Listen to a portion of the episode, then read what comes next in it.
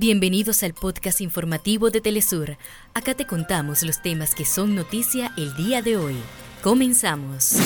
La compañía palestina de telecomunicaciones alertó por nuevo apagón total de todos los servicios de telecomunicaciones en la franja de Gaza debido a la agresión israelí en curso.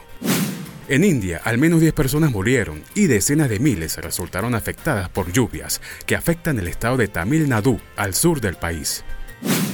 Pueblos indígenas de Guatemala cumplen 80 días consecutivos de plantón pacífico frente a la sede del Ministerio Público para exigir la renuncia de la fiscal general Consuelo Porras. Hasta acá nuestros titulares.